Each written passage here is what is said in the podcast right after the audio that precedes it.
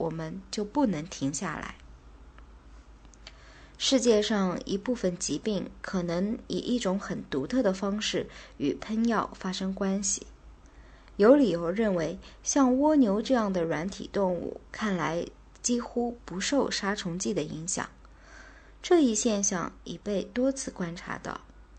在佛罗里达州东部对盐化沼泽喷药所造成的通常的大量生物死亡中，唯有水蜗牛幸免。这种景象，如同人们所描述的，是一幅可怖的图画。它很像是由超现实主义画家的刷子创造出来的那种东西。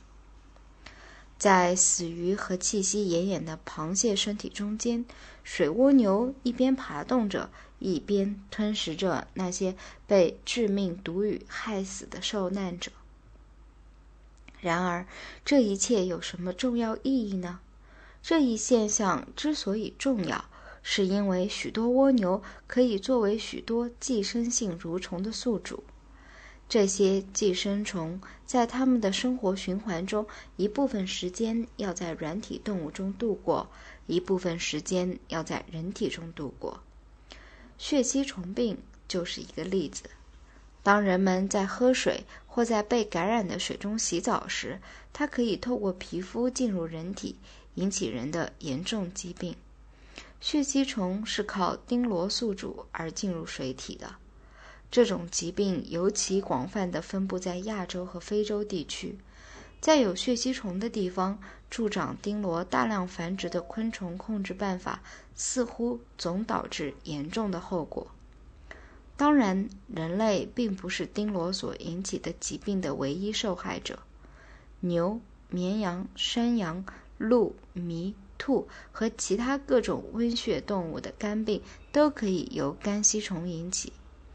这些肝吸虫的生活史有一段是在淡水丁螺中度过的。受到这些蠕虫传染的动物肝脏不适宜再作为人类食物，而且照例要被没收。这种损失每年要浪费美国牧牛人大约三百五十万美元。任何引起丁螺数量增长的活动，都会明显的使这一问题变得更加严重。在过去的十年中，这些问题已投下了一个长长的暗影。然而，我们对他们的认识却一直十分缓慢。大多数有能力去钻研生物控制方法并协助付诸实践的人。却一直过分的在实行化学控制的更富有刺激性的小天地中操劳。一九六零年报道，在美国，仅有百分之二的经济昆虫学家在从事生物控制的现场工作，其余百分之九十八的主要人员都被聘去研究化学杀虫剂。情况为什么会这样？一些主要的化学公司正在把金钱倾倒到大学里，以支持在杀虫剂方面的研究工作。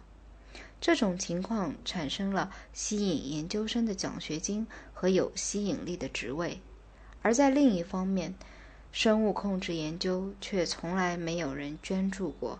原因很简单：生物控制不可能许诺给任何人那样一种在化学工业中出现的运气。生物控制的研究工作都留给了州和联邦的职员们，在这些地方的工资要少得多了。这种状况也解释了这样一个不那么神秘的事实，即某些杰出的昆虫学家正在领头为化学控制辩护。对这些人中某些人的背景进行的调查，披露出他们的全部研究计划。都是由化学工业资助的，他们的专业威望，有时甚至他们的工作本身，都要依靠着化学控制方法的永世长存。毫不夸张地说，难道我们能期待他们去咬那只给他们喂食物的手吗？在为化学物质成为控制昆虫的基本方法的普遍欢呼声中。偶尔有少量研究报告被少数昆虫学家提出，这些昆虫学家没有无视这一事实，即他们既不是化学家，也不是工程师，他们是生物学家。英国的 F.H. 吉克伯声称，许多被称为经济昆虫学家的人的活动，可能会使人们认为他们这样干是由于他们相信拯救世界就要靠喷雾器的喷头。他们相信，当他们制造出了害虫再起、昆虫抗药性或哺乳动物中毒的问题之后，化学家将会再发明出另外一种药物来治理。现在，人们还认识不到，最终只有生物学家才能为根治害虫问题提出答案。诺瓦斯科蒂亚的 A.D. 毕凯特写道。经济昆虫学家必须要意识到，他们是在和活的东西打交道。他们的工作必须要比对杀虫剂进行简单实验或对强破坏性化学物质进行测定更为复杂一些。毕凯特博士本人是创立控制昆虫合理方法的研究领域中的一位先驱者。这种方法充分利用了各种捕食性和寄生性昆虫。毕凯特博士大约在三十五年前，在诺瓦斯科蒂亚的安纳波里斯山谷的苹果园中开始了他的研究工作。这个地方一度是加拿大果树最集中的地区。在那时候，人们相信杀虫剂，当时只有无机化学药物。是能够解决昆虫控制问题的。人们相信，唯一要做的事是向水果种植者们介绍如何遵照所推荐的办法使用。然而，这一美好的憧憬却未能实现。不知为什么，昆虫仍在活动。于是，又投入了新的化学物质。更好的喷药设备也被发明出来了，并且。对喷药的热情也在增长，但是昆虫问题并未得到任何好转。后来人们又说 DDT 能够驱散雪蛾爆发的噩梦。实际上，由于使用 DDT，却引起了一场史无前例的螨虫灾害。毕凯特博士说。我们只不过是从一场危机进入另一场危机，用一个问题换来了另一个问题。然而，在这一方面，毕凯特博士和他的同事们闯出了一条新的道路。他们抛弃了其他昆虫学家还在遵循的那条老路，在那条老路上，昆虫学家们还继续跟在。变得愈来愈毒的化学物质的鬼火的屁股后面跑。毕凯特博士及其同事们认识到，他们在自然界有一个强有力的盟友。他们设计了一个规划，这个规划最大限度地利用了自然控制作用，并把杀虫剂的使用压缩到了最小限度。必须使用杀虫剂时，也把其剂量。减低到最小量，使其足以控制害虫，而不至于给有益的种类造成不可避免的伤害。计划内容中也包括选择适当的喷药时机，例如，如果在苹果树的花朵转为粉红色之前，而不是在这一时刻之后去喷施尼古丁硫酸盐，那么。一种有重要作用的捕食性昆虫就会保存下来，可能这是因为在苹果花转为粉红色之前，它还在卵中未孵出。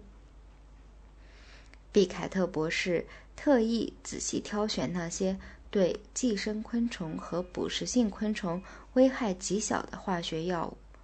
他说。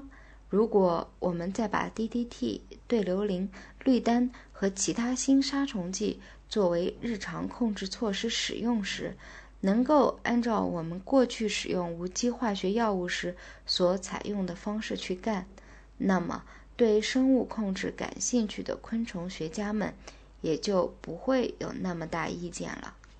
它主要依靠鱼泥汀，来自一种热带植物地下茎的化学物。尼古丁硫酸盐和砷酸铅，而不用那些强毒性的广谱杀虫剂。在某些情况下，使用非常低浓度的 DDT 和马拉硫磷，每100加仑中一或二盎司，而过去常用100加仑中一或二磅的浓度。虽然这两种杀虫剂是当代杀虫剂中毒性最低的，但毕凯特博士仍希望进一步的研究能用更安全、选择性更好的物质来取代它们。他们的那个规划进行的怎么样呢？在诺瓦斯科蒂亚，遵照毕凯特博士修订的喷药计划的果园种植者们，和使用强毒性化学药物的种植者一样。正在生产出大量的头等水果。另外，他们获得上述成绩，其实际花费却是较少的。在诺瓦斯科蒂亚苹果园中，用于杀虫剂的经费只相当于其他大多数苹果种植区经费总数的百分之十到二十。比得到这些辉煌成果更为重要的一个事实是。由诺瓦斯科蒂亚昆虫学家们所执行的这个修改过的喷药计划是不会破坏大自然的平衡的。整个情况正在向着由加拿大昆虫学家 G.C. 尤里特十年前所提出的那个哲学观点的方向顺利前进。他曾说：“我们必须改变我们的哲学观点。”放弃我们认为人类优越的态度，我们应当承认，我们能够在大自然实际情况的启发下，发现一些限制生物种群的设想和方法。这些设想和方法要比我们自己搞出来的更为经济合理。